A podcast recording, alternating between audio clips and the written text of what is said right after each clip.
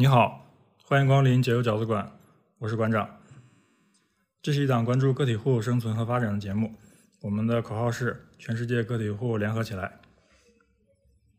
本期的主题是聊聊《水浒传》里的个体户。啊，在正式进入正题之前，嗯，先先播一段免责声明。嗯，首先希望大家明白，这是一期娱乐节目，然后这是跟之前稍微有点不一样的地方。就是我大言不惭的说，就是前面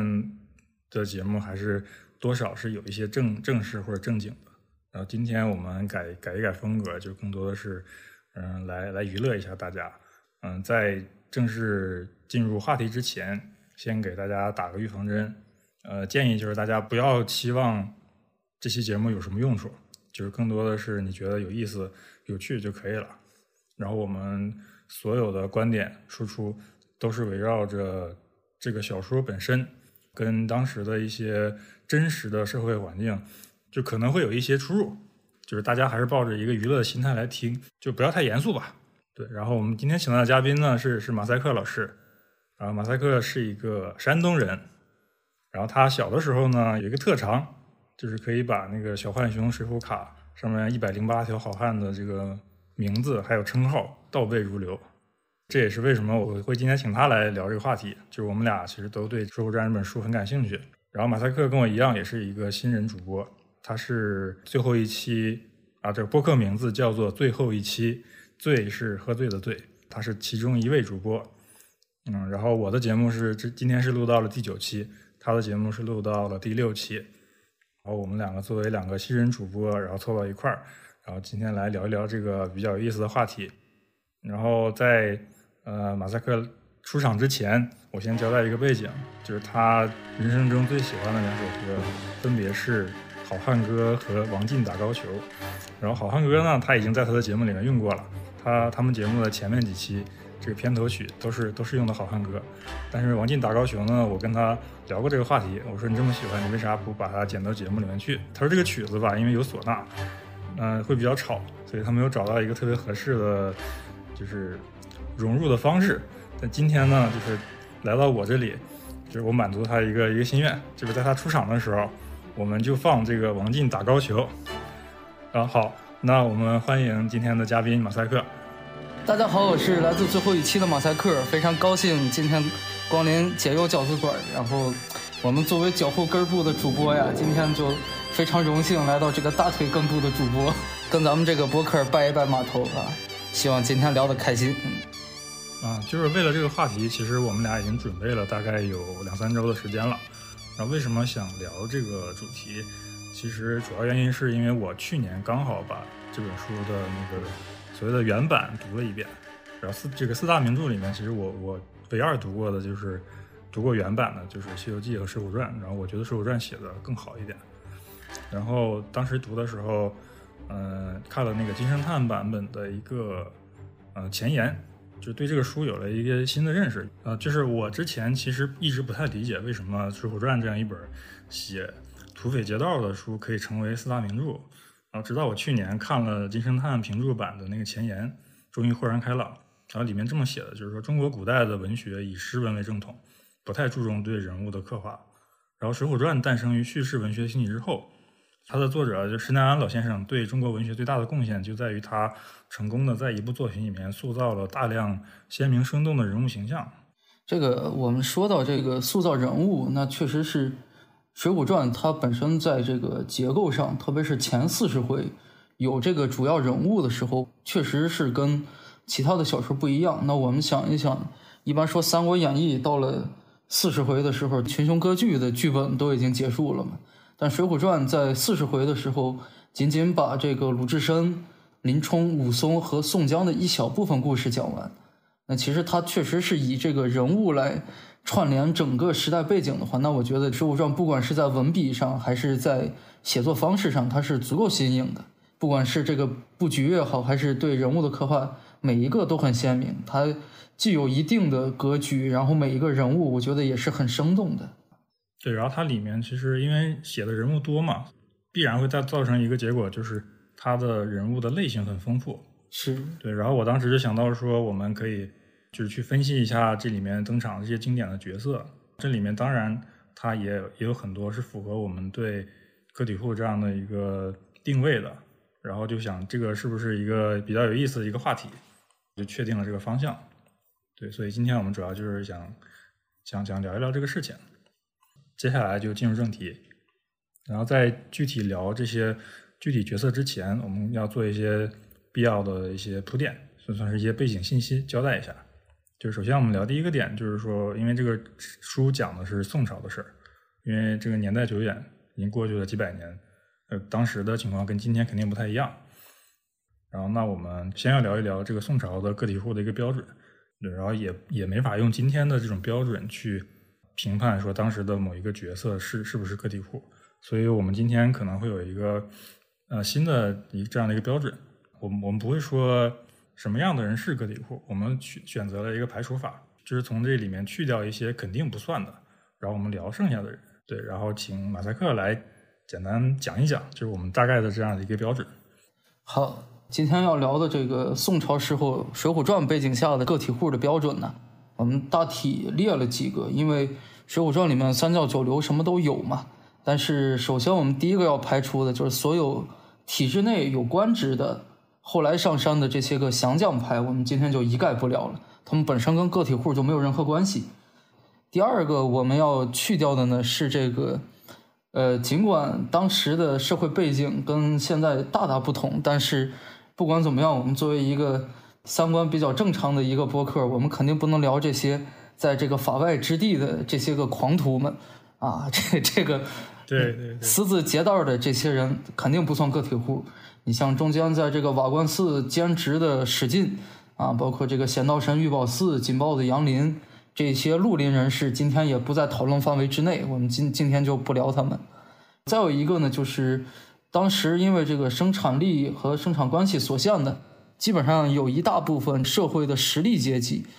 我们不做任何有关于现在这些个房东们的联想啊，但是单就个体户的标准，所有地主阶级的，我们今天也一概不了。以这个柴进啊、李英、卢俊义、穆弘这些 这些地方豪强的。这个本地的大地主今天也不在讨论范围之内，啊，最后一个呢，就是为了弘扬这个我们的一贯的这个法治观点呢，我们再说一下，就是既在体制内有官职，但同时又有灰色收入的，也不在这个讨论范围之内。有开赌场行为的这个雷横，包括到处送人情的朱仝啊，包括铁轿子月和、蔡福、蔡庆这些体制内这个有自己的编制，但是。却额外有这个兼职的斜杠中年们，就也一概不了，主要就是按照这五个排除法来决定的。对，这就是我们今天选角色的一个标准。嗯，对，我们把我们会把刚刚马赛克讲到的这些人排除掉，然后从上面剩下的人里面去选一些我们觉得比较有的聊的人物，然后围绕这些人物，我们可能会聊到的内容就是：首先，这个人他是一个什么样的个体户，他从事的是一个什么样的营生。然后就是他经历了一个怎样的人生，然后以及他这个人身上有啥特点，然后以及就是我们两个人比较主观的对此人的看法。对，完全主观啊。对，非常的主观，所以就再强调一下，今天是一个娱乐节目。今天就是个乐子啊。对，不要指望说听了这个这些个体户的人生经历，你就能有什么收获，对吧？没有这个可能，不要做这方面的这个联想。对，然后接下来我们就。进入具体的人物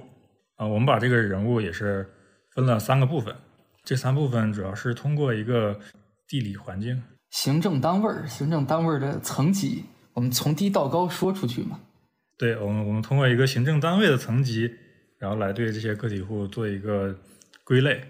然后分别是村里的个体户、县里的个体户以及城里的个体户。嗯，对，然后我们首先第一趴我们就聊聊。这村村里面的个体户，好，嗯，然后我们选择这个村呢，就是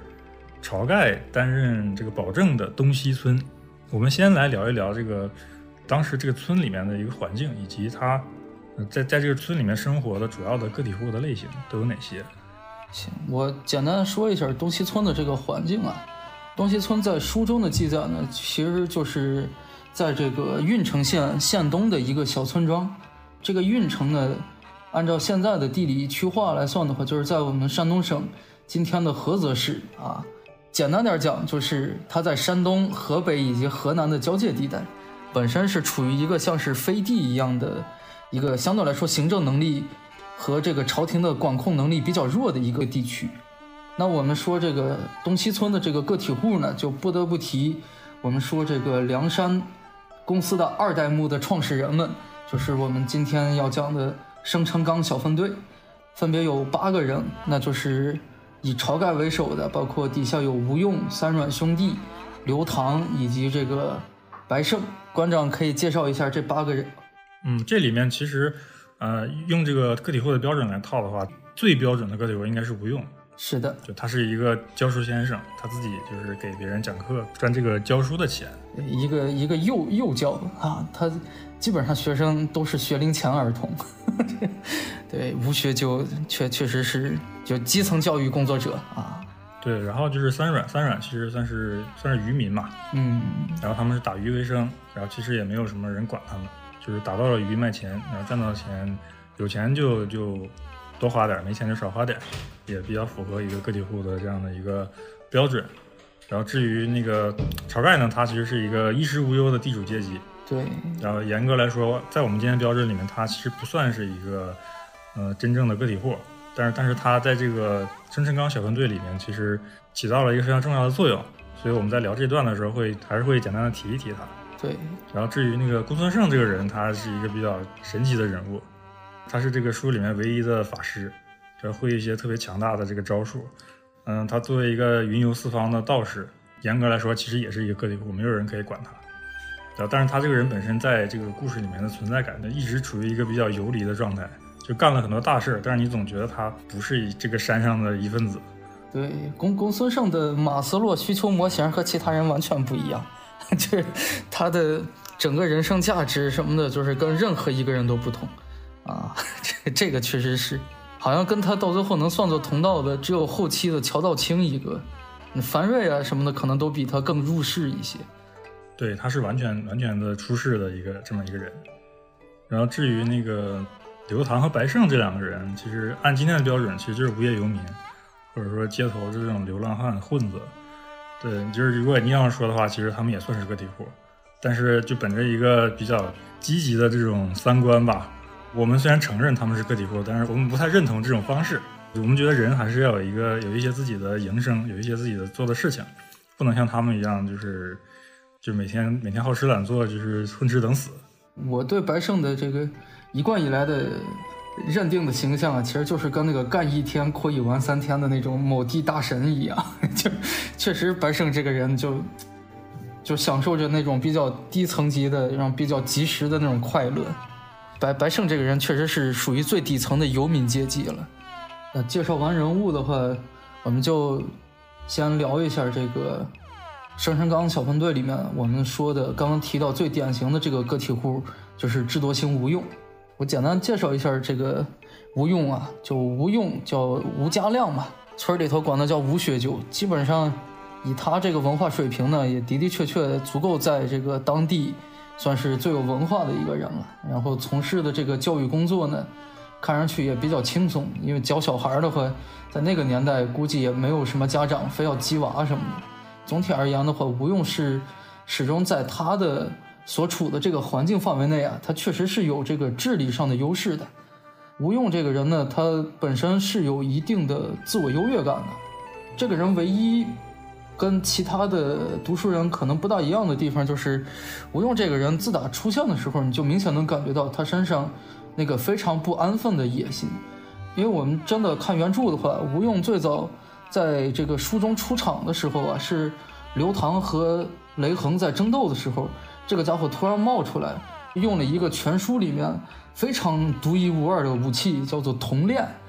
就隔开了两个人的坡刀。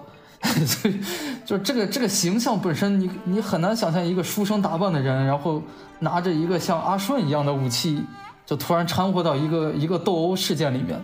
然后这个家伙，就是自打得知了生辰纲这个算是一个最初级的消息之后，就非常积极的参与到了这个生辰纲小分队的一个组织活动。就这个人，明显就是他的阶层跃升的这个动力啊，是非常非常强的。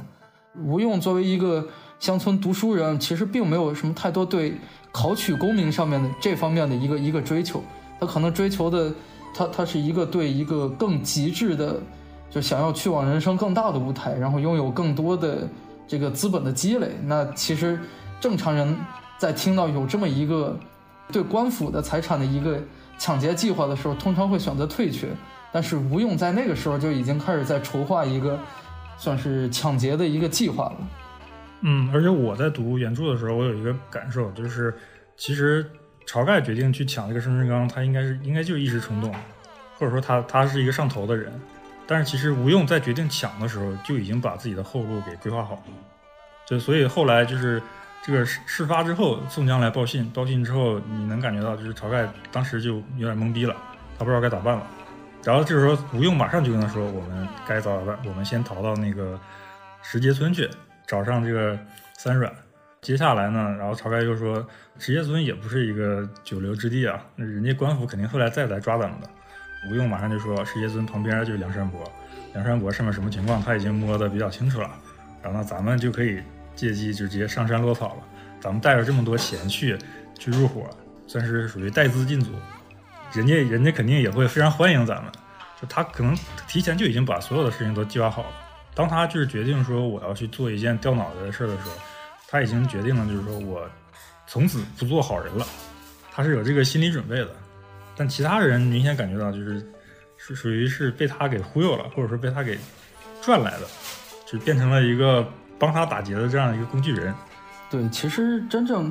说这个起始资金就是志节生辰纲这一节这个活动啊，看上去明面的发起人是以晁盖的名头，但其实整个这个运作，包括说人员的组织筛选，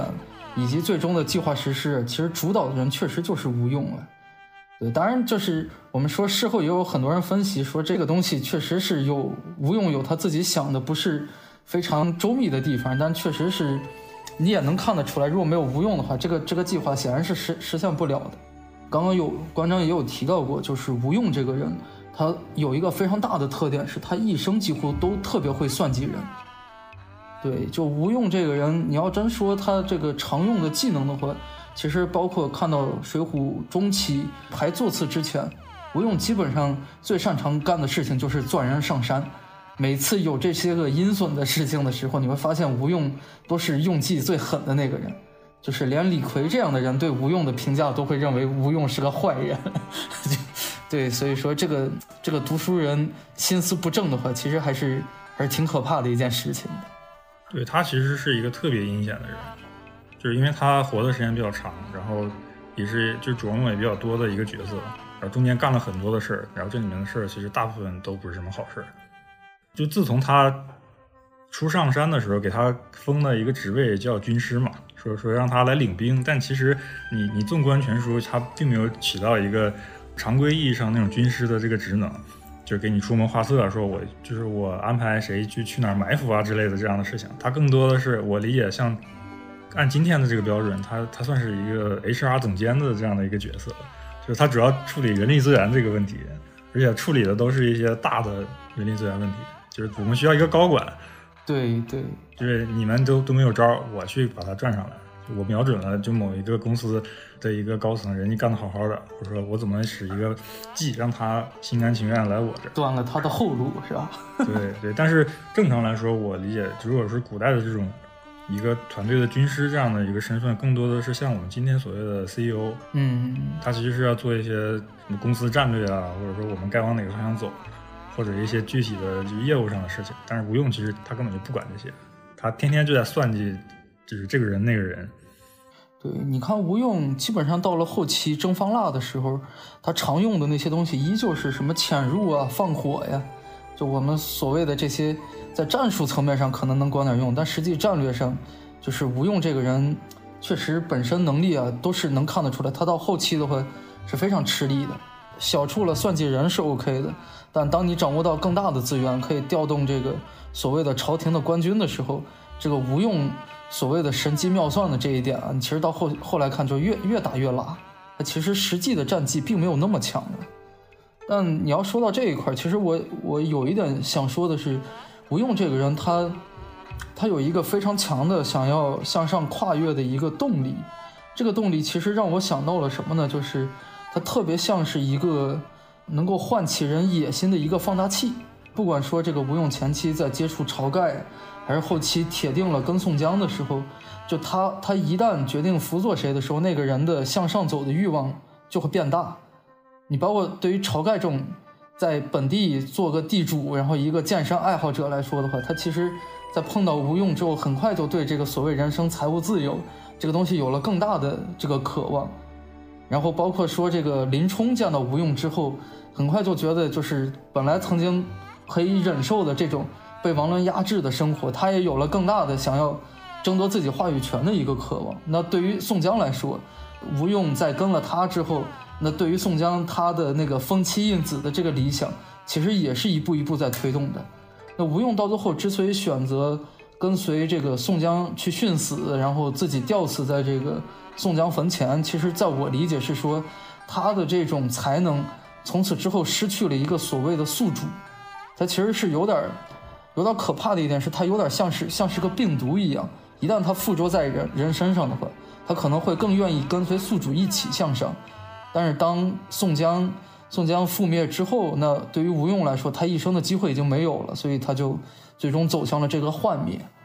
对他，他其实到最后挺惨的一点是。作为梁山的三号人物，朝廷甚至都没有任何对他采取压制的措施。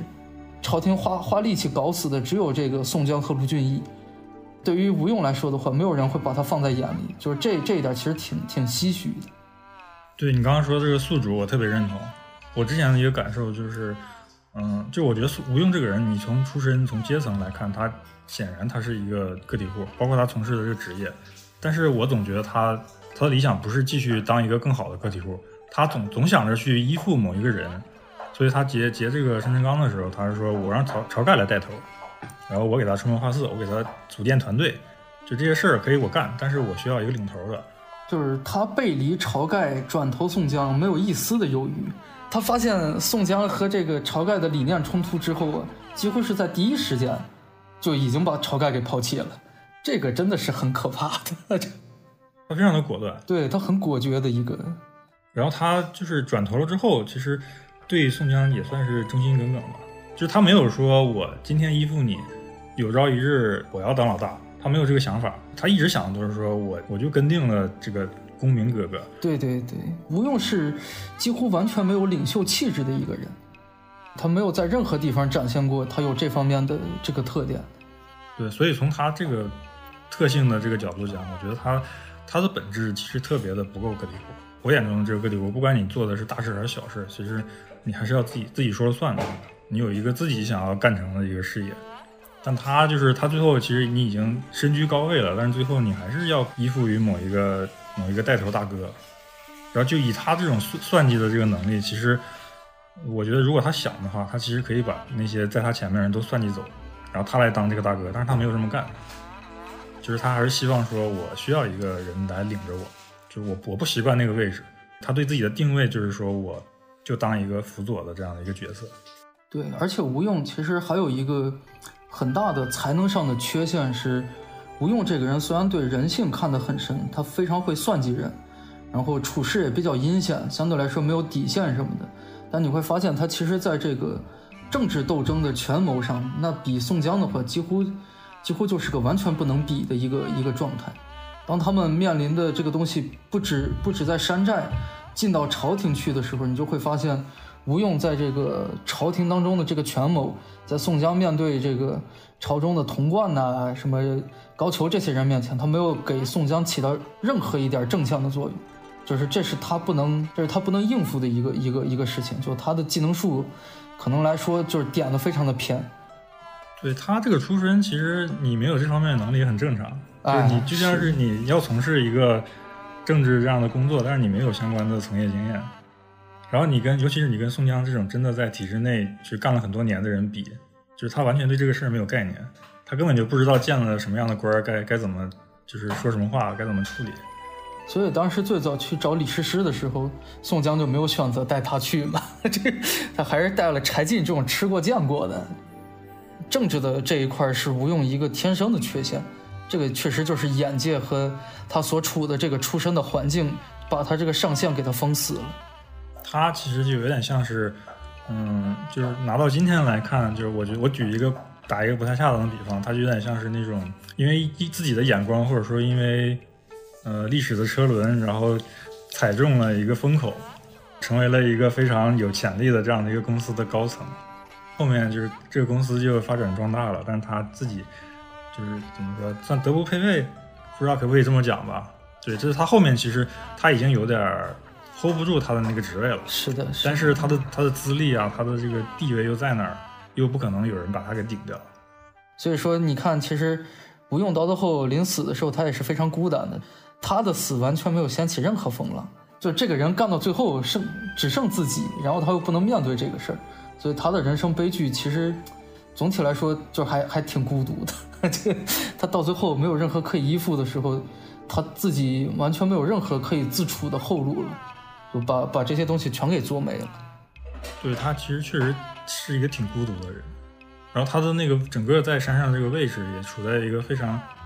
中间的这样的一个状态。比如说那种朝廷降将，其实人家都是那个吃过见过的。都见过世面嘛，来了之后未必瞧得上他，觉得你就是个秀才，然后你也没什么本事，然后我不太看得上你。然后至于那些真正的社会底层的人，他自己就看不上。然后所以说，就是这山上这么多人，就是要么就是看不上他，要么就是他看不上。所以他唯一能跟他交流的，其实可能就只有就是宋江，或者说之前的晁盖。他更多的就是他把所有的这种热血，或者说他的精力，全都花在了这个。这个企业最大的那个老板上面，至于其他人，就是他其实不是很 care。但是从这个角度，我觉得他比较值得肯定的一点就是，就梁山伯三任老板，就其实都跟吴用是有有过交集的。就如果说没有吴用，可能就不是这样的一个局面了。然后，然后你你从一个前后对比来看，梁山伯的这个老板确实是越换越好的。就从这个角度讲，就吴用也是干了一些就是好事的。就是在他这个位置上，他确实。就发挥了一个，把他的影响力发挥到了一个极致吧，因为他本身就影响这些个老板本身嘛，是吧？老板本身的这个能动性啊，包括一些这个愿景的不断的壮大，其实都有它的推动的作用。但确实是于他个人来说的话，他这一生就是让人感觉就挺唏嘘。这个，哎，这个确实是说这个秀才造反三年不成，不是没有道理。这个，哎呀。对，我觉得他是一个赌性特别大的人。没错，没错，他就特别敢玩火，就一上来就敢抢这个生辰纲，然后后面又敢就是就啥事都敢干。对，而且他其实最好玩的一点是他赌性特别大，但不是每次都赌得中。你看他其实有很多玩砸了的时候，这个就挺挺挺逗的。你看他那个江州救宋江那一段，他其实干的那个糊里糊涂的事儿，其实一点都不少，就就很奇怪啊，就是。通常塑造一个神机妙算的人，不会把他这种失误都给都给写出来，但是他就真的就到最后一拍双手，哎呀，这个事儿坏了，就，对他会有有一些这种前期的比较比较高的东西。那馆长要不要再提一下这个生辰纲小分队的这这个明面上的这个领导者晁盖同志？晁盖同志，其实我对他是比较看不上的，就是就是之前不是有经常有人写在点评《水浒传》的时候都会讲嘛，说。宋江这个人非常的卑鄙，非常阴险，然后架空晁盖怎么怎么样，就是他要当这个山寨山寨寨主。然后我我就是对这个观点持一个特别反对的态度。就我觉得首先就是宋江应该不是这样的一个人，另外一个就就算是退一步说，就算他有这样的想法，我觉得也没啥的。就宋江可能不是一个好人，但晁盖一定不是一个好人。就是如果说你拿这两个人来比的话。宋江应该是全方位的去碾压晁盖的，就无论是说在这个山寨上当一个头领，还是说把他扔到一个村里面或者扔到一个县里面去，成为这个社会的一份子，就是都我都觉得这个社会上多几个宋江肯定比多几个晁盖要好。就宋江起码人家就是刀笔纯熟，人人家把那个自己那个工作干得很好，而且而且做事儿的时候是是非常的严谨，多方关系处理的非常的巧妙。就为什么？江湖上一一提到这个宋公明哥哥，全全都认了，比柴进这种人还还有面子。但晁盖其实就是他经常上头嘛，他干什么都上头，他最后死也是因为因为上头嘛。就如果说他，我我觉得他如果他不挣扎的话，只要你活着，就没有人敢把你真的推翻你。就你再怎么样，你也是一个名义上的这个债主。但是你最后是把自己给连命都做没了。嗯，但其实我换个角度上讲，就是这个稍微岔开说一说，就是我们说这个唐末起义的时候，这个瓦岗山上就曾经也有一个类似的一个一个关系，就是所谓这个翟让和李密的这个关系。对于翟让来说的话，翟让也是相当于是这个挣扎完之后就彻底认怂了，但是随着瓦岗的持续壮大呀，最终李密还是杀掉了翟让。就我我可能跟馆长你的观点不大一样的是，其实我是觉得以晁盖本身的这个眼界和追求，他随着梁山泊这个公司的不停的人员的加入，然后他要面对的这个企业的愿景，说白了是晁盖自己 hold 不住的，所以他的结局一定不会好。就梁山发展到最后人那么多，然后这个就如果他的理想还只局限在要要大块吃肉、大碗喝酒、大秤分金银、论套换衣服这个时候的话，就这个力量的这个对比啊，在这个白龙庙英雄小聚义的时候就已经结束了。这个对，就是晁晁盖的结局是已经被写好的，就因为他就到这一步了，他代表的那个最早所谓落草的那个理想啊。就除非他就跟王伦一样，你这辈子就在这个小的第一代梁山上面忍了算了，否则的话，就我觉得晁盖的悲剧是是一定会发生的，就他基本上是一个是一个必死的结局啊。对你你这么说，我确实是认同，就他肯定是要死的，只是他自己因为这个上头的性格，对他他死的更快了一些。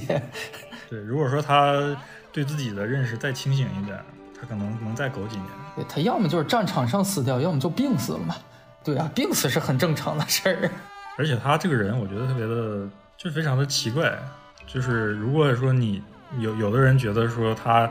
临死之前已经看透了，就是山上的这个局势了，然后他是不想把这个位子传给宋江的，所以他死的时候说哪个捉到射死我的，让他当梁梁山伯主。对，就是我是觉得，如果说你真的你要。就是你不要这么拧吧，你要真觉得宋江不行，你就直接指定一个别人；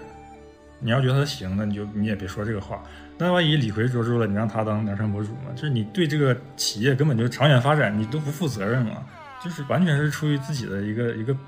就冲动嘛？是，这对，确实最后那一下非常的非常的无力，就对他最后那个反抗就特别像功夫里面就周星驰敲火云邪神的那第二下。就就是甚至显得有点滑稽，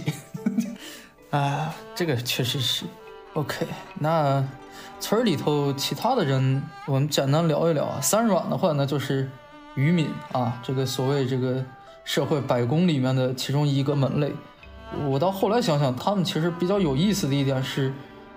吴用在找到三阮的时候啊，三阮其实正好是在一个生活特别窘迫的一个状态下。然后他们当时有简单提到过一句，就是说为什么日子不好过，就是因为王伦占了梁山，把他们的水产的这个收入让他们锐减。其实这个东西，你实际想想，当时梁山上只有四个头领，就王伦、杜迁、宋万还有朱贵，这四个人说句实话，如果当面来的话，就三软收拾他们太轻松了，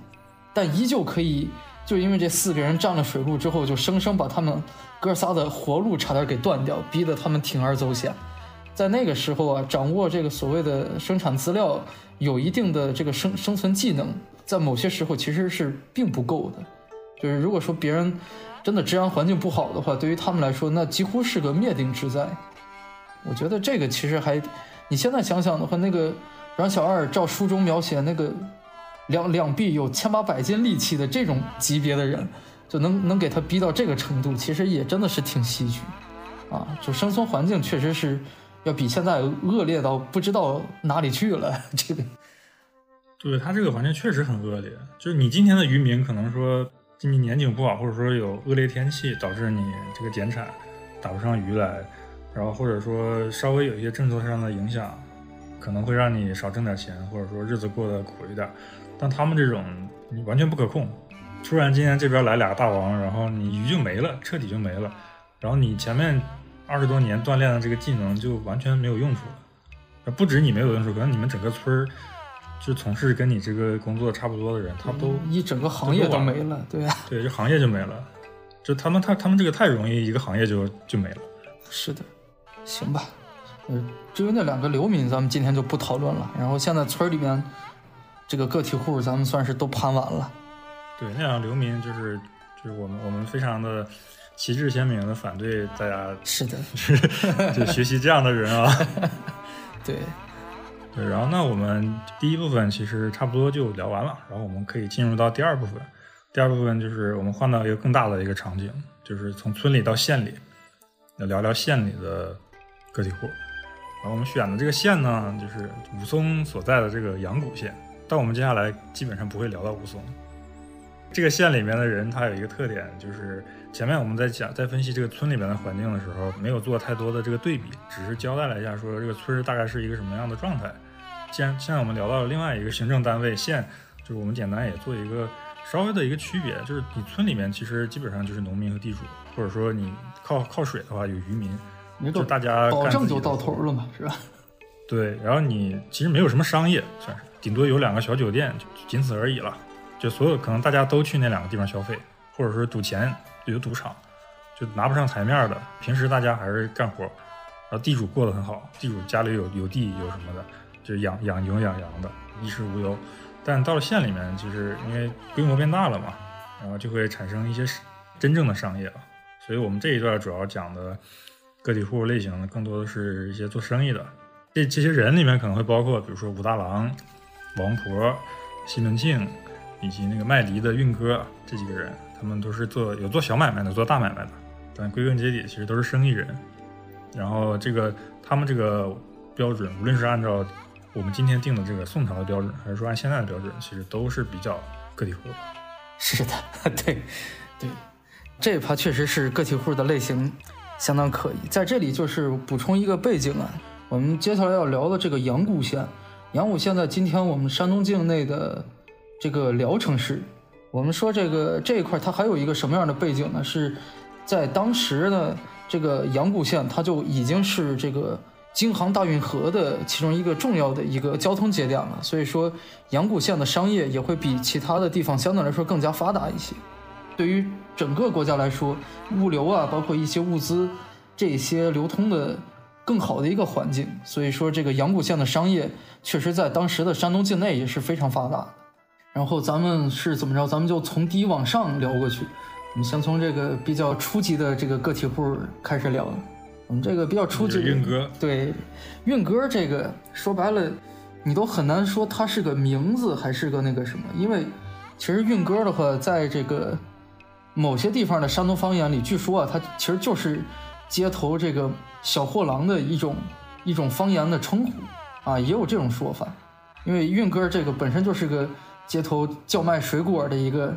对他有点像这个之前我们说这个广广州的左鬼摊儿这种，就是机动性很强，然后本钱又很低的这种个体户。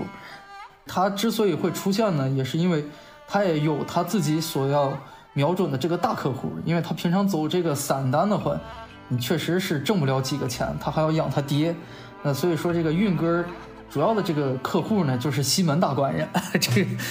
对，因为西门大官人会有额外的这个小费和打赏给到他们，对，所以说运哥这个个体户也确实是一方面就比较脆弱，再有一个也是很底层的一个一个职业了啊。他这个思路其实还挺挺对的，嗯，对，就他他赚有钱人的钱，是的，是的，是的。对我找到一个人，他把我一筐梨全买了，我今天就可以回家了。他他跟武大郎不一样，武大郎还是说我众生平等，我挑这个一担子这个炊饼出去卖。可能来买的人都一个人买几个，就他他可能要起早贪黑，就忙活一天才能把这个饼都卖完，然后回家。他其实，在没有什么商生意头脑，相比之下，对他其实掌握的这个生产资料比这个运哥要多得多了。那运哥只有一个筐是吧？但是武大还有个担子是吧？他还能加热什么？但是看上去真的比运哥要辛苦得多。而且武大他是自己生产的这个炊饼。他是在家里边做好拿出来卖的。那运哥那个梨肯定肯定不是他家里边长的，他肯定也是从别的地方摘的。确确实是。而且说到武大的话，武大抛开这个潘金莲早先的这个奇特身世，就他这个个体户之之所以能干得起来，那其实还是清河县的那个大户给了他个本钱，因为当时为了羞辱这个潘金莲，把他强嫁给了武大嘛。对于武大来说的话，在他从事这个。卖炊饼之前，他可能在这个社会上，因为本身的这个身体条件所限，他可能过得比咱们上一趴说的那个白胜都不如。就武大真的是苦出身，然后就辛辛苦苦的按劳分配的去去挣这么一点钱，你只只能安慰他，就你跟武大说说，你好好卖炊饼，你好日子在后头，你没有什么好规劝他的。对，这个真的好惨，这没法劝他了。但人家武大，我觉得他就是虽然说他这么惨，他还是把他弟弟养的这么好。嗯，就是武松这个人，就是我虽然说武松不算一个个体户，但是我特意提一下，武松这个人在书里面有一个特点，他就是饭量特别大。就是你养这么一个弟弟，其实把他从小养到大，还挺挺花本本钱的。就就对，尤其是对武大这样的一个家庭条件来说，所以你能感觉到武大这个人真的非常不容易，非常的辛苦。对武大的几乎就是《水浒传》里面，我认为啊，就是有琢磨的里面，对于平民这个阶层里面，他算是最良善的一个代表。他的笔墨也多，包括他后期的这个家庭悲剧啊，其实即便是到现在看起来都觉得非常痛心啊。因为你在那个时候，如果老老实实想要靠自己勤劳过上一个好生活的话，那说白了，如果你没有这个本钱，那就几乎这个事情是是不可能做得出来的。那他拥有了这个本钱，那同时附带的这个漂亮老婆，又潜在的这个风险，就导致了他最后非常凄惨的死掉。就是你这个武大的这个困境是一个非常可怕的一个事儿，就你没有办法代入去想，因为怎么着都是个死局，让人很头疼。就是他的命运其实已经可以说不在他手里了，就稍微来一点风吹草动，可能他人生就完了。对武大的命运从来不在他手中，这个很很让人难过。而他的人生命运为什么会完，就是我们就要讲到下一个人物，就是这个这个王婆。他对过的这个做买卖的，嗯，哎呀，这个王婆年轻的时候这些个风流的事儿，仅来自于他个人自述啊，这个没什么好。反正据他说，据据王婆本人描述，年轻的时候也是个颇懂风流的。一个一个一个好女子啊，这个，然后现在呢，在这个她是在阳谷县呢，有自己的门脸儿啊，然后按照这个后续的剧情推断，起码是有这个里外间儿的一个一个结构啊。那他做的这个茶点的这个生意，从侧面上也证明了这个宋朝的市民生活其实还是很丰富的。因为你看他几次给这个西门庆敬茶的时候啊。他这些个甜品的这个样式其实还挺有意思的，啊，就是当时有很多什么松子儿这个茶呀，又是那个那个乳酪啊什么的，就是可以理解成一个个体户经营的一个一个饮品店、奶茶店这种，开咖啡屋的，对对对对对对对，开对开咖啡屋的，对，既是情报，也是这个提供茶歇服务的一个人啊。然后同时他还有另外一个职业，就他也算是一个斜杠老年。他还给人家这个保媒，就做做这个媒婆这个工作，然后从中也可以得到一些佣金。然后，而且我自己读这个书的时候的感觉，我觉得可能他保媒的赚的钱应该比他卖茶的这个钱要多。是的，对他更多的还是靠这种客单价比较高的这个这个生意来维持自己的生活。对，然后他很多的钱其实不是说靠所谓。真正意义上的劳动，比如说卖一碗茶挣几个钱，或者说保一个煤挣几个钱，主要是赏钱嘛。对他主要靠打赏。对对对，我今天这个把这个大官人哄得比较开心，他直接赏我几个，那就够我，可能我卖一个月的茶都挣不了那么多钱。而且王婆这个，王婆除了这个说媒之外，这个帮助大官人和这些个良家妇女之间的这个。爱情促成的这个，这就是不惜破坏他人家庭，这个要客单价更高。然后，其实这个《水浒传》里面，单论计谋和算计人的话，我认为这个王婆巧说十分光啊，要远远的胜过吴用所谓的那个直接生成杠的那个 那个计划。就他那十步，步步为营，每一步都让人不好拒绝，一点一点把人引到最后，就最后的那个最终的那个高光，其实是。还留给了自己，就前面一步一步引诱这个潘金莲就范之后，其实最牛逼的那一下，想要控制他是由王婆把门撞开，跟他说从今往后我叫你来你便来。就他除了促成了这一单之后，他以后持续的这个买卖，他每一次都会收到赏钱。其实这个，这个就是他非常有心机，但是又很歹毒的一点。就如果说只是搞成一次。然后他们两个以后自己联系的话，那其实对于王婆来说收益还不够高，他相当于最后通过撞破这个东西，假装好人说说我要去告官，然后从此之后把这个潘金莲彻底控制。就这个真的是特别特别狠的一招啊！就我觉得这个是王婆作为这个层次更高一点的个体户的一个，也不能说了不起吧，但是是确实是他杰出的一点。这个对，虽然书里面没有写他就是之前也干这个事儿，但是你从他就是做这个事儿的一整个的这一套流程里面，他的一些就是分析啊、一些拆解，你就感觉他绝对不是一个新手，他肯定已经有非常多的这种。成功经验和案例是的，你直接生辰纲就是吴用自己想出来的，但你看王婆这个，那就是真的一步一步的太熟练了。对他已经形成了自己的方法论了。就如果你是第一次或者是第二次干这个事儿，你不可能对西门庆提出那那那十条嘛，就太严谨了，一环扣一环。我当时看的时候，我就不知道为什么我我这么说可能有点不尊重那个谁。我看到的当时第一时间想到的是郭嘉给曹操讲。公有十胜，少有十败，就是已经到了这个程度，就就能感觉到王婆她真的是，你说她这个职业作为一个谋士，他非常的优秀啊。嗯，对的。你你把这个脑子用在一些正经事上，他能能有一番大成就的。对，单论对人性的洞悉，王婆真的是全书里面，在在我看来，那可能是就绝对是独一档的，那那个太厉害了，就 他甚至都不是。不是那种让人感觉我我被赚了，然后我就没有办法了，就是无用赚的那些人呢，通常到最后会有眼下没得去处，只好只好从了，然后正应上天星宿相合，他就答应了。但王婆是真的，你看到后来实施这个毒杀这个武大的计划的时候，就是整个的主心骨啊，这个怎么怎么善后的这个事情，都是都是王婆指挥的，连西门庆都没有。就是站出来领导这个这个事情的一个机会，王王婆确实是一个妙人啊！这个，他就真的是一个那种把你卖了，你还帮他数钱的这种这种角色。对对对，王婆是真的，就从赚人的这个角度，他确实比吴用高了一个段位。其实是真的，就是王婆把他们把他们这几个人一生都给毁掉了，这个拿捏的死死的。就潘金莲到最后也没有说没有没有反过味来说，原来是王婆做了一个局。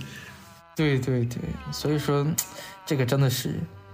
对啊。那接下接下来就聊聊西门庆。好，我们接下来接下来聊聊一下这个阳谷县里面这个算是个人财富积累最最高的这一位啊，不管是运哥也好啊，武大也好，还是王婆也好，他们共同的一个大客户啊，就是西门大官人。呃，如果单聊他在这个《水浒传》里面的这个形象的话。确实是为数不多的，就是他是本代创富的一个人。就我们说《水浒传》里面有钱的人不少，但是靠自己个人努力从这个算是小康之家奋斗到一个富豪的话，那确实西门庆是其中的代表啊。因为他们家确实本身只有一个生药铺嘛，然后这个人就因为本身比较风流会玩，早早的巴结上官府，然后又背靠这个聊城这里的这个运河的这个资源。所以说，这个书里面有提到一个闲嘴啊，就是西门庆的发迹其实是非常快的。那至于他为什么发迹快呢？那其实就只有一处写到，说说他早先就是放了这个叫官吏贷，官吏贷就是所谓的以国家的财产作为抵押，然后对外放贷。就是他很早很早之前知道卖生药不管什么用的时候，他就已经开始玩金融了，就民间 P to P 的一个一个家伙，然后。对，就在当时那个时候，就是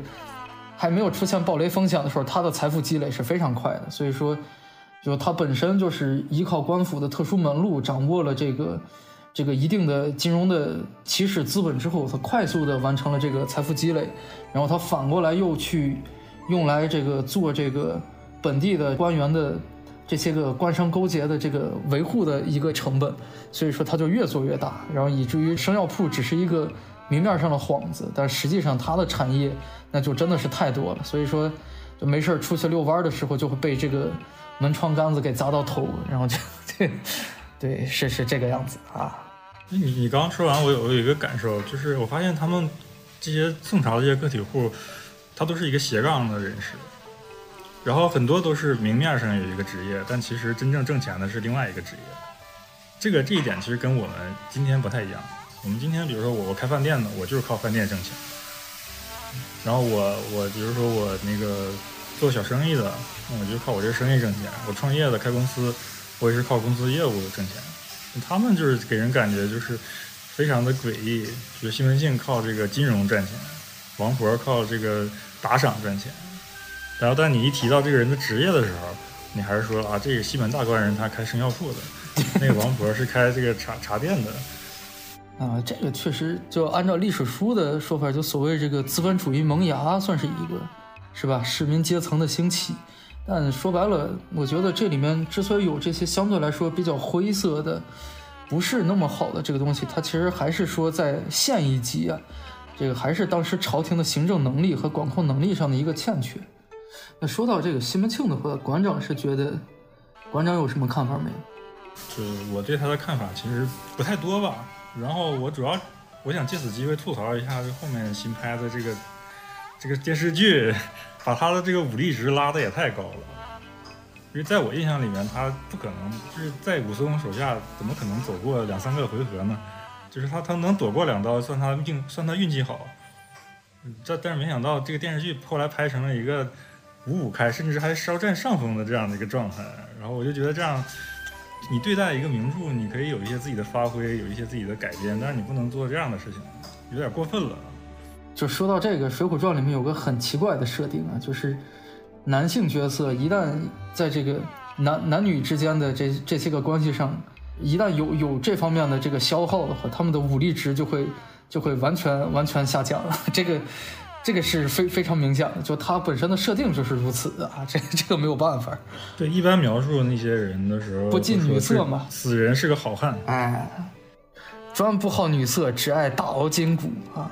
对，只爱弄枪使棒。是的，是的。然后你就说，如果说西门庆是这样的一个生活条件，按理说他的战斗力应该更低才对，因为他本身自己就不太行，然后他又。做了一些有损战斗力的这样的这些这些事情，然后结果你最后你让他跟武松打打了一个五五开，这个这个事儿我觉得特别的匪夷所思，这我觉得不能这样。这是水水节目嘛？那个电视剧 水时长而已啊。当然，关于西门庆更多的故事啊，其实在另外一本《水浒传》的同人小说这个《金瓶梅》当中，单就这一节来说的话，其实是写的更好的。实际上，在《金瓶梅》里面根本就没有这个两下动手的这一说。那个西门庆收拾武松啊，不需要动手，就直接打发这个当官的把他逮起来，然后就把他发配掉了。对，这个等回头这个《金瓶梅》如果有机会，并且能过得了审核的话，可以我们将来再再慢慢的聊一聊西门大官人的奋斗史，因为那本书里面就写的更详细一些，也有更多的细节可以聊啊。对，这个这种手段才是符合他这个身份的人可以可以使用的。对他应该这么干，我没必要说我自己以身犯险。他如果是这么一个冲动的人，他不可能积累这么多的这个家业。就西门庆虽然说是我们这一趴里面聊的所有人里面家业最大、最有钱，然后看起来是一个所谓更高级的一个体户这样的一个人，但是我个人是觉得他他这个人，无论是这个角色本身，还是说他做的这些事儿。远远没有王婆这个角色那那么那么的有有的聊，就所以这一部分我个人觉得这个 MVP 肯定是王婆。是的，是的。是聊完之后发现这这个人真深不可测，屈才了。王婆就是咱们聊到目前为止能力最强的一个个体户。对，而且他你也不能说他犯法。是是，这就是他厉害的地方。对你你说句实话，就是如果不是到最后武松做得出来的话，那即便是当地的这个行政部门。可以秉公执法，把这个潘金莲什么的都给都给判处了之后，王婆都可以脱身的，这个是特别了不起的。对，就你你毒是那个潘金莲下的。是啊。对，然后这个事儿，王婆表面看起来就是我撞破了你这个事儿，我只是不往外公开，我只是要挟了你们一下，小小的。哎呀，王王婆。真没想到，这个是咱们聊之前没有没有想到的一节。对对对，没想到他是这样的一个人。对，他这个你要年轻几十岁就进了宫，说不定也能熬到太后，也是是一个有这种潜质的这样的一个角色。只是受困于他的出身，最后只能当一个这个媒婆。对，就这个底层的智慧积累个几十年，真的是嗯，可以可以可以，这个是这个对我来说也是今天的新收获。这个人，我我 对，我要回去再再读一遍那个《乔说十分光》，嗯，真不错啊。行吧，那咱们县里面也说完了，下一步咱们要去哪儿呢？下一步就咱们聊聊城里的个体户，然后咱们选的这个城呢，就是在这个故事的这个中后期比较重要的一个叫江州城。然后要你来你来交代一下这个城里边的这个背景和环境。行啊，这个江州城啊，大家目前比较主流的考据就是在目前这个江西境内的九江市。然后今天的这个江州城呢，它是一个咱们今天聊的这三个地方里面显然是最富庶的一个地方啊。江州城本身在这里面就已经出现了这个比较高级别的行政官员，已经到知府这一级了。城内呢，高级酒楼，包括水产业啊，这个旅游业都是非常发达的。除了这个官府本身的行政力量之外，就是地主阶级在这个，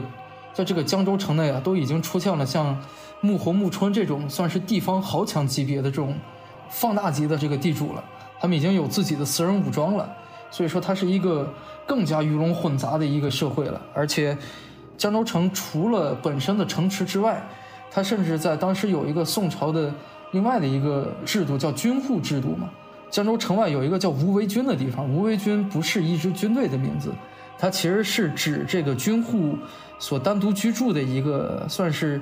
就有点像是咱们建国初期的那种国营厂单位。建设兵团。对对对对，就有点建设兵团和那种就是以厂为行政单位的那种大的国营厂，所以说它是有有这么一个一个地方，是一个。今天聊的里面最大的一个地理区划的一个整个的一个单位，江州城它其实就在这个揭阳岭旁边嘛。在阅读《水浒传》的时候都知道，揭阳岭这一块有一个非常出名的一个一个团体叫揭阳三霸。揭阳三霸作为这个，就其其中是以这个李俊、李立为一霸，张衡、张顺为一霸，然后穆弘、穆春，相当于这里面呢就是。总共有三三对组合，里面有两对是兄弟，另外两个呢是合伙人。那我今天其实主要想聊的这个城里面的个体户啊，就混江龙李俊，啊，就是因为另外一个李立的话，相当于是比较次要的角色。然后今天主要想聊的话，就是这个梁山上真正的水军的头领混江龙李俊。其实就跟刚刚馆长总结出来的一样，他是有一个表面的比较正当的职业的。他最早是在扬子江上做少工的。不管是走物流啊，还是走客运吧，反正有一个比较明面上的职业。但与此同时，他手下有两个小弟，这两个小弟从来在整本书里面一句话都没有说过，就是同威同猛，就是他们是做走私买卖的贩私盐的商人。这两个人呢，就是一辈子紧跟着李俊，完全不鸟李立以及后期的宋江，就是他们是完全属于李俊自己的势力的。这两个人给他提供的钱呢，就是我们完全有理由相信，包括后期的这些个事情，就是他们表面上是做这个货运这一块的，但实际上的工作其实就已经是这个宋宋朝的这个海上贸易的海盗的这个身份了。对，就是宋朝当时跟这个整个东亚地区一直到马六甲海峡，它是有一个非常大的一个海运体系的。然后同为同猛跟这个李俊呢，基本上就是是有做这个海盗兼职的，所以说他们到后期为什么能够在这个泰国做国王，不是说是一个临时起意的想法，他们是有早期积累的，就包括当地的一些情报什么，想必都在他们这个活动范围网里面。我们说梁山在他这个体系里面呢，嗯，我们连这个造船的什么孟康一块算上的话，叫一李二张三阮二童加上一个孟。其实是一个非常典型的，就是两头尖尖当中宽的一个结构。然后李俊这个人呢，就是实际的掌握的这个人员的这个层级啊，他只有同为同猛，其实是相对来说更低一点的。但是他却可以在张衡、张顺和三阮兄弟之间，依旧能做到这个高位。所以说这个人是非常了不起的。就是我们讲到这个宋江当时这个第二次发配提反师之前啊，他其实是有一个漫长的。沿途收集好汉的这个这个路程，就是好像收宝可梦一样，只要念出咒语，不料想宋江今日却要死在此处啊！他就可以拿到一个纳头便拜的一个套餐。但是他走到江州城的时候，有两次非常接近死亡的时候，其实救他的人就是李俊。首先是碰到这个催命判官李立，就揭阳岭下一霸，在他们酒店吃饭的时候就被麻翻了，解救他的人就是李俊。后来紧接着呢，他被穆弘穆春和薛勇之间这事被穆弘穆春追追到江边，慌不择路，坐了一个船，碰到船伙儿张衡，解救他的 也是李俊。就如果我们抛开这个巧合不说的话，我甚至怀疑这两次搭救啊，是不是李俊做的局？我对这个事情持保留态度啊。这个，对这个这个事儿，对于宋江这种人来说，他已经作为一个名气非常大的人，他在接近这个江州城的时候，就是你说这个东西，李俊作为本地老大，他没有消息，没没有知晓的话，我觉得跟他后期的为人是不符合的，所以我有理由怀疑他是想要。从这个宋江这里得到点什么，所以说就相当于这这个局势非常快被解开，然后只是让这个宋江知道我前后救了你两回，所以说这个人是个非常有算计的一个一个人啊。哦，你说这个就是李俊救宋江两次这个事儿，我当时没有特别的注意到。你说完之后，我突然觉得好像是是有一种这样的感觉，就可能他设了两个局。因为他可能分析了一下，以自己的这个条件、自己的这个资源，如果加入到这个梁山里面，他可能得不到一个特别好的位置，那他就得想一些办法，就是起码让这个大老板混个脸熟，有一个救命之恩在这儿。对，而且其实你看那个宋江两次遇险，不管是这个对这个板刀面还是混沌这个解释，还是这个李立怎么好杀人这个，他是相当于先告诉你，就是老子要害你了，然后。后来醒过来的时候再说啊，多亏有这个李俊搭救啊，这是场误会，其实非常刻意的。这个，对我我我觉得这个事儿可能是施老没有明写，但也有可能是我内心龌龊，就是想到的这个东西。但总之，李俊在出场的时候，你明显感觉到这个人，尽管你看他也是解阳三霸，但没有描写李俊作恶，这个就很了不起啊。就李俊虽然说这个明面上其实就是个仗义的江湖大哥。是个少公，是个扬子江上的货运的一个从业者，但其实，就是他真正你说他做了什么恶的话，在揭阳那一段他是没有出现的。就我觉得这个人其实是个做事非常滴水不漏的人，李俊他是那种很有领袖气质的人，但是有领领袖气质的人在梁山上面多半不会被宋江所所接纳，但李俊始终是始终是宋江的底细，与此同时他还有自己的底细。那这个就很了不起，就我们说同为同盟的话，相当于是只认李俊不认宋江的这种这种级别了。所以我觉得李俊这个人，就是除了做事情滴水不漏，然后他对这个局势的判断呢，各方面的其实都还是挺强的。就我们说他这个战争里面高光的时候，他带领着这个梁山水军有这个凿战船、捉节度使的这些个事情，但是你发现李俊没有战阵上的这个实际战绩。他不需要上阵说要把谁谁谁给捉了去，把谁谁谁给砍翻了，但是他指挥的这个能力是 OK 的。但是呢，赶上这个特别凶险的这个仗，你像这个永金门上去送信的事儿，只有张顺出来，李俊没有往前，是吧？去这个乌龙岭探路的时候，只有阮小二他们去了，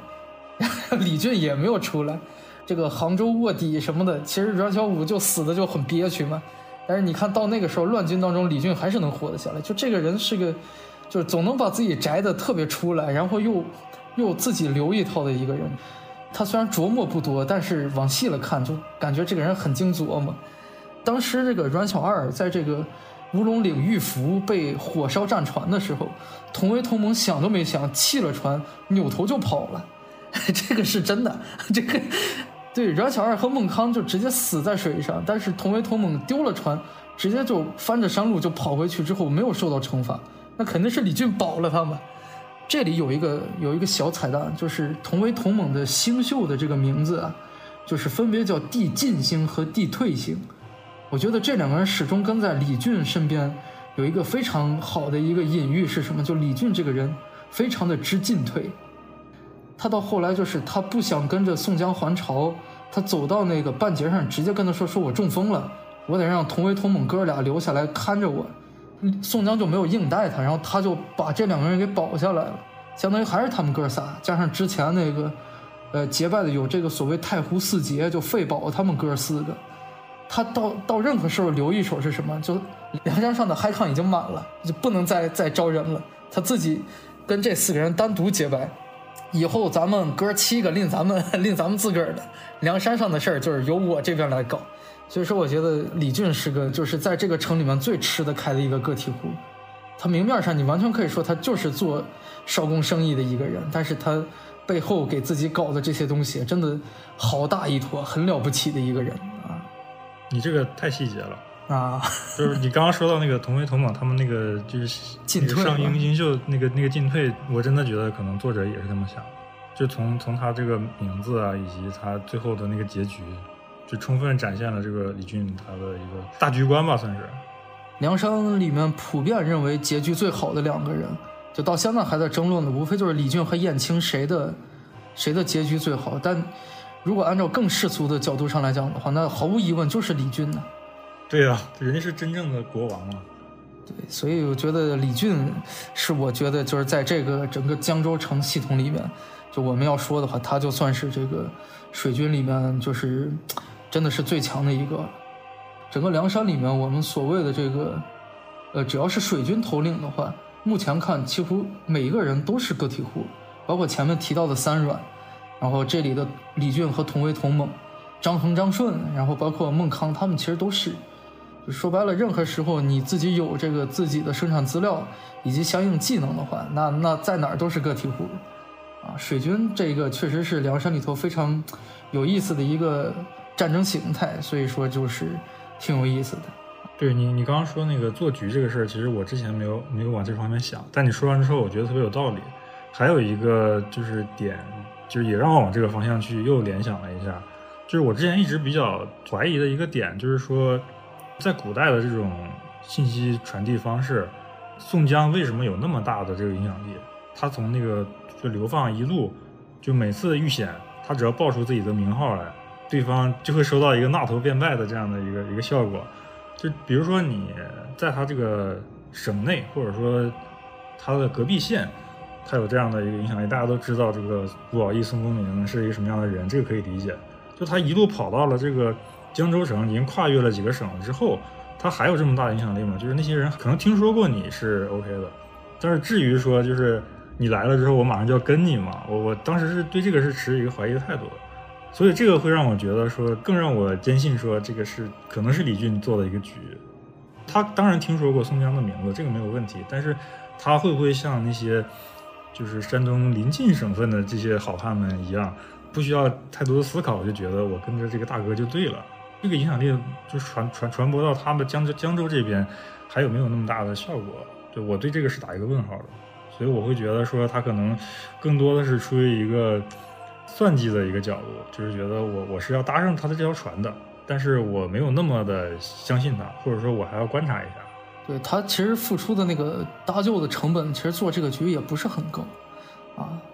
哎，不过关长，你刚刚提到这个，就是我说一点我个人的那个想法啊，就是说这个宋江当初为什么名声能传得那么远？据我个人推测呀，在江州城内，你记不记得有一个卖艺的，叫病大虫薛勇？病大虫薛勇其实本事并不差嘛，但是因为没有得到当地的这个这个演出许可证，然后就被就被穆弘、穆春他们给给压制了一下。但是我就在想，其实你看当时那个宋江见到薛勇第一面之后，想都没想，直接就先给了五两。就你会发现，这个宋江每次花钱啊，他其实都很都很非常大方。对他很大方，但与此同时，他也都是五两十两的花。就你可想而知，他平常见到的这些江湖上四处走街串巷打把式卖艺的人，可能见面就给五两。因为你想，这个薛勇他们这种走这种。这种职业的个体户，他要来回走动，那其实是不是也有点像中世纪这个吟游诗人一样？就是我得到你的资助，我去传送你的这个传播一下，对我去传播你的这个慷慨后宫的这个这个名义。如果是我们这么理解的话，你像这个，包括说这个金翠莲他们有一个卖唱的系统，打靶是卖药的这个系统，是不是也有一点这个，相当于是舆舆论口的一个一个小的生态系统？会有这方面原因，就是感觉。宋江他搞定了一些自媒体，是的，是的，他这个影响力就扩大了。因为我之前一直在意一个事儿，就是说为什么就柴进人家家有，那肯定比宋江有钱多了，然后接触的好汉可能也比宋江多，但是但是为啥就是说这这个社会上都认宋江，没那么认柴进？就是就当然有一些他们这个处事上的风格的一些问题，但还有一个原因就是我觉得可能就像你说的，就是可能柴进他对人好的这种方式，说你来我庄上，我养着你，然后他就把人都局限在他那个附近附近了。宋江是说我不管你哪来的，我就见面就五两十两给，然后你可能就流窜到别的省去了，流窜到别的，然后就把我的这个故事就带过去了。因为那个柴进他其实更像所谓我们说这个战国四公子，他就相当于什么孟尝、春山这种，我自己养门客嘛，就到他那块可能没有那么大，他他就只是个庄客。但是你说这个柴进平常不怎么走动的话，那确实影响力很难打得出去。但是宋江这个他就相当于是不停的让人转发转发，然后就给自己造很多故事。我觉得这一块也真的。真的是有很很有可能，就是宋江是很早就学会了运用这个当时尚不发达的这个舆论系统的这种人。那当时如果故事故事少的话，甚至有可能我们说这个很多他的事迹经过二次传播，被人传得更深。李逵这种头脑简单的人，他很有可能就会真的以为宋江是个怎样怎样的人，这这个也说不定的，对啊，因为你在传播过程当中一定会有这个放大和失真的地方。那确实是这样一想就合理了。之前一直有一些这种疑惑在里面，就就其实你看这个，虽然当时这个打靶是卖艺的这个好汉不多，但其实你说这个干他们这一行，基本上我觉得到县一级就已经有这种比较小型的这种这种演演出形式了。所以说，如果宋江愿意的话，定期往这里投点钱啊，不是说这个这个东西搞不出去的。对，而且这古代人他获取信息的渠道还是比较比较局限的。就是可能就是道听途说，然后你城你在县里边或者是城里边，就是如果你想得到一些比较新的情报，主要还是在一些比如说市中心呐某一个什么广场之类的，有人来卖艺了，市民的日常消费消费场景吧，是吧？日常的文文文化消费场景。城里面其他的这一些这个木侯木村这些地方豪强我们不提了，比利这种说白了这个餐饮业的会。也确实比较繁杂，我们今天可能就不大不大好展开了。但是这个《水浒》里面的餐饮业也的确是一个非常值得深聊的一个话题。这个将来如果有机会的话，也欢迎欢迎馆长上我我们那边串个台，咱们聊聊吃喝的事儿。可以可以，我们今天可以就是等我们把节目讲完之后，我们搞个投票，看看大家对这个餐饮这个事儿感不感兴趣。因为我在读的过程中，其实也看到了不少，就是就这方面的这种描写了。然后就有些还挺震撼的，比如说还吃人，就是 在我看之前，我我就就有有好几段我读的时候，我觉得我是不是在看《西游记》啊？又大王啊，又什么要挖你心肝，就是你很难把它跟一个宋朝的一个社会或者说农民起义这种事儿连结合在一起，但它确实是就里面确实是这么写的。那就第三个部分城里面的个体户，其实我们也算是聊完了。然后今天这个。这三大类我们就都讲完了，嗯，可能时间也差不多了，就是要不然咱们就今天这一期先聊到这里，然后聊的也挺开心的。行，我们今天先聊这些，看大家喜不喜欢嘛。对，然后我们选了一个比较另类的一个视角去解读这部名著。对，如果大家感兴趣的话，可以在评论区里就是写下你自己的一些看法，让我们做一个交流。水《水浒传》常读常新啊，那个大大家反正任何时候拿出来翻一翻，都是个有很大乐趣的书。对，就是感兴趣。如果说没有读过这个《水浒传》的朋友，如果听了这期节目觉得还挺有意思的，也可以拿就是拿过来翻一翻，还是挺好看的。但你单纯把它当成一个文学作品，我觉得也是非常优秀的。就是至少我觉得它在这个文学性或者说可读性上，要比《西游记》写的好。是的，是的。对，这是我的一个看法。然后我们再，呃，再重申一下，就是这是一期娱乐性的节目，大家不要指望能从这里面获得什么有价值的、有帮助的什么什么信息。对我们更多的就是就是，呃，出于两位主播的一个个人兴趣，就是策划了这这期节目。就我们自己是聊的还比较开心，然后如果你能听的也比较开心，那我们的目的就达到了。但我们今天其实也不算是跑题。我们仍然是跟本台的一个定位是有比较紧密的一个关联的，主要我相信这里面聊到的一些观点啊，或者说一些一些洞察，比如说我们今天突然发现王婆是一个深不可测的这样的一个人，嗯，有可能也会对我们今后的一些生活工作会有一些影响。对，好，那要不然咱们今天就就录到这里，好好好。感谢马赛克，好，谢谢馆长，谢谢馆长。嗯，再见，好，再见，再见，拜拜，拜拜。拜拜拜拜。